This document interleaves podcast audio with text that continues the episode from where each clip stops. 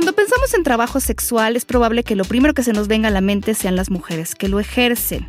Pero ¿cómo es la vida de un escort? ¿Qué implica ejercer el trabajo sexual siendo hombre? ¿Será que es diferente para los hombres que para las mujeres? En este episodio, un hombre nos contará todas sus experiencias y lo que más le ha sorprendido de ejercer el trabajo sexual.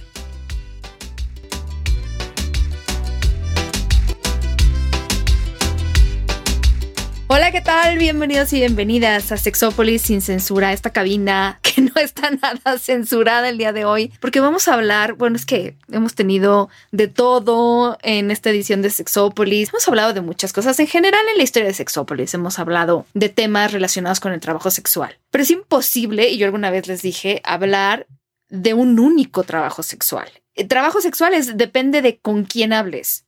Porque no es lo mismo alguien que está en la calle, como hemos entrevistado gente aquí, que alguien que se anuncia en Internet. A lo mejor hace trabajo digital, que también aquí lo hemos hablado. El trabajo sexual es súper amplio. Entonces nunca se va a acabar este tema. Y hoy tengo a alguien que además de guapo e inteligente ha venido a platicarnos de su historia Querido Ignacio, gracias por venir a compartir porque sé que además yo les voy a contar que estamos en una noche, no es lluviosa, pero es una noche interesante donde estamos conversando el día, digo, para darles contexto, aquí en la Ciudad de México, de la cual no eres tú además nativo, platícanos un poco de tu vida. Bueno, bueno, hola Pau, buenas noches. Pues bueno, de mi vida, bueno, justo yo soy de Colima, el estado de Colima, y pues llegué aquí a la Ciudad de México por mejorar en cuanto a a la parte laboral sobre todo, ¿no? Como que era como mi, pues mi, uno de mis propósitos también, ¿no? Yo sé que tienes una profesión y yo lo que quisiera es, creo que es algo que mucha gente se pregunta, ¿no? Como, ¿por qué alguien se dedica a esto? ¿Tú, ¿Tú qué dirías en tu caso en particular? En mi caso particular, buena pregunta. ¿Por qué se dedican a esto, no? O quienes nos dedicamos a esto, ¿no?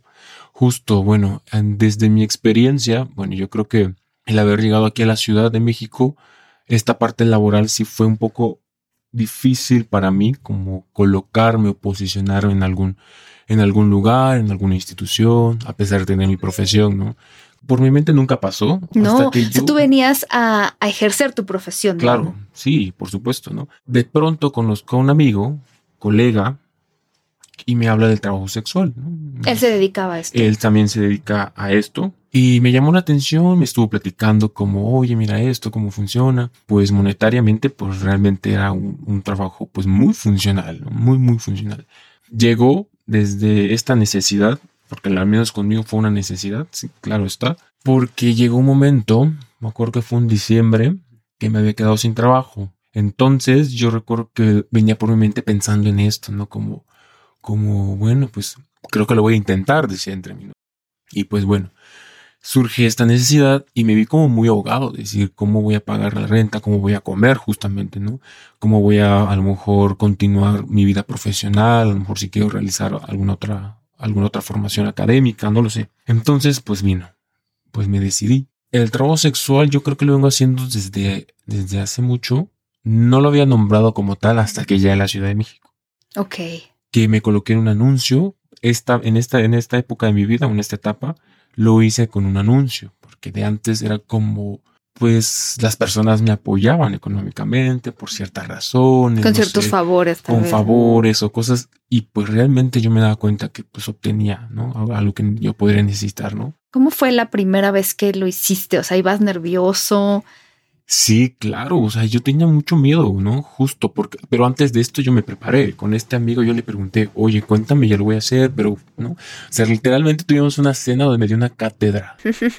¿Cuáles son un par de tips que recuerdas que dices, wow, esto me voló la cabeza de entrada que me lo dijera? A lo mejor los tips de seguridad. De seguridad. Creo, que esos, sí, yo creo que sí, me marcaron más esos porque recuerdo mucho que me hablaba desde la parte de, oye, mira, si te vas, yo te voy a ayudar, mándame tu ubicación este, es importante, no sé, que a lo mejor le indiques al cliente como, oye, no delante de él, como, oye, mira, voy a enviar mi ubicación.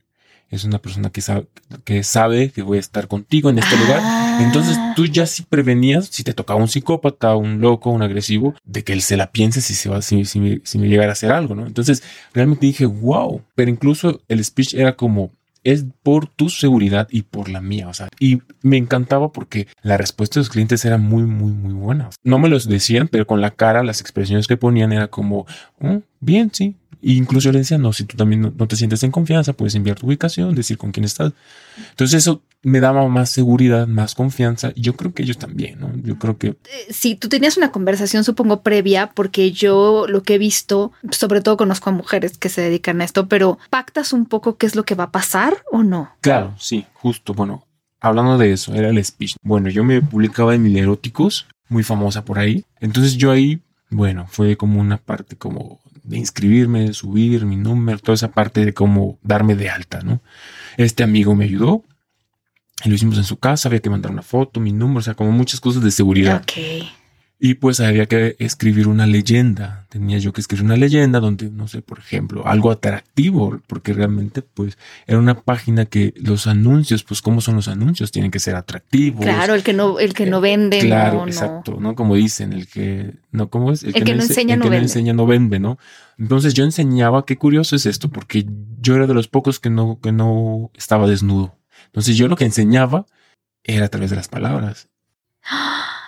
Y me cayeron muchos, muchos, muchos, muchos. Incluso muchos clientes, muchos, me dijeron, yo te contacté porque es muy diferente a los demás. Es el único que no está sin ropa. a mí me, causaba mucho ruido uno de los primeros que tuve con un cargo importantísimo. Ese es otro tema también, ¿no? Porque qué tipo de clientes son los que, sí, Sí, sí, o sea, son... Ese es otro tema también. No, los, no son los que ustedes se imaginarían, creo yo, ¿no? Puede ser el gerente de un banco, no sé. Claro, exacto. O sea, sí, bueno, espero que hay otro capítulo para que hablemos de esto, porque de ahorita es demasiado, ¿no? Contactaban, preguntaban los servicios, ¿no? Y pues bueno, eh, era como, bueno, te veo tal día, te veo en cierto restaurante. Yo, bueno, pues llegaba, ¿no? Y realmente lo que me ofrecían era como yo busco un, estar con alguien, o sea, como una relación, como esta parte de amor, o sea, tú me vas a dar y tú voy a dar. Trato de novio. Trato de novios, exacto. Entonces yo cuando empecé a, darme cuenta que la mayoría de mis clientes buscaba eso conmigo, pues cambié mi speech, cambié, cambié muchos de los servicios que yo ofrecía. Y mis pláticas, y esa es otra cosa, que no sé, a lo mejor eso podría ser otro tip, ¿no? Que yo nunca los vi como objetos o nada, ¿no? Pues como personas, porque somos personas. Entonces, nuestras pláticas eran como de amigos. Ay, hola, ¿cómo estás? Buenos días. Ah, bueno, pues te veo tal día. O sea, no, sí luego me preguntaban como cuánto, pero para saber que ellos pues, este, cuánto tiempo me van a atender con ellos, ¿no? O cuánto tiempo los voy a acompañar. ¿Cuesta lo mismo sexo que acompañamiento o, es...? Mm, hay colegas, hay que eso depende de cada quien, ¿no? Yo sí tenía como mis, mis honorarios, mis honorarios. Yo sí tenía como para, para acompañamientos era por horas, ¿no? Así como, ¿no? igual si era por, por sexo también. Entonces, pues bueno, yo cuando empecé a notar esto de estos clientes, pues realmente me di cuenta justo, ¿no? Como que era lo que querían, era muy, muy, muy, muy claro que ellos querían, pues esto, acompañamiento. Si hablamos de, de, una profundidad acerca de la personalidad de estas personas, sería otro tema en el que podríamos abordar también, claro, porque claro. podría contar pues muchas cosas de cómo, lo, cómo ellos se vivían y por qué llegaban a mí o por qué solicitaban el servicio. ¿Crees que era por soledad o qué es? Porque es lo que se piensa, ¿no? Bueno, yo lo que notaba en ese aspecto, sí, algunos sí por soledad. Yo, yo recuerdo muy, muy clarito a uno que fuimos a un hotel y me platicó pues toda su historia de vida. Claro. Oye, y, y hay algo interesante porque cómo manejas Ay, es que en los hombres, o sea, se nota si no estás excitado. ¿Cómo le haces para llegar y mm, desvístete? Sí, te voy a contar una anécdota. No, hombre. Ay, no, caray. Bueno, recuerdo a uno que yo sentí que yo quería, como dicen ahí en la calle, ¿no? Quería que la tierra me tragara en ese momento. O sea, de verdad, así tal cual, que yo llegué y justo fue como muy directo todo y pues, realmente no lograba una erección. O sea, no lograba una erección. Me tomé, o sea, lo voy a confesar, me tomé dos sildenafil y Pau, qué vergüenza, ni así logré una erección. ¿Quieres seguir escuchando las siguientes partes de este episodio de manera gratuita? Entra a go.podimo.com diagonal sexópolis y sigue las instrucciones para suscribirte a esta plataforma. Una vez que te registres, tendrás acceso a otros podcasts exclusivos y miles de audiolibros. go.podimo.com diagonal sexópolis. Ahí nos vemos.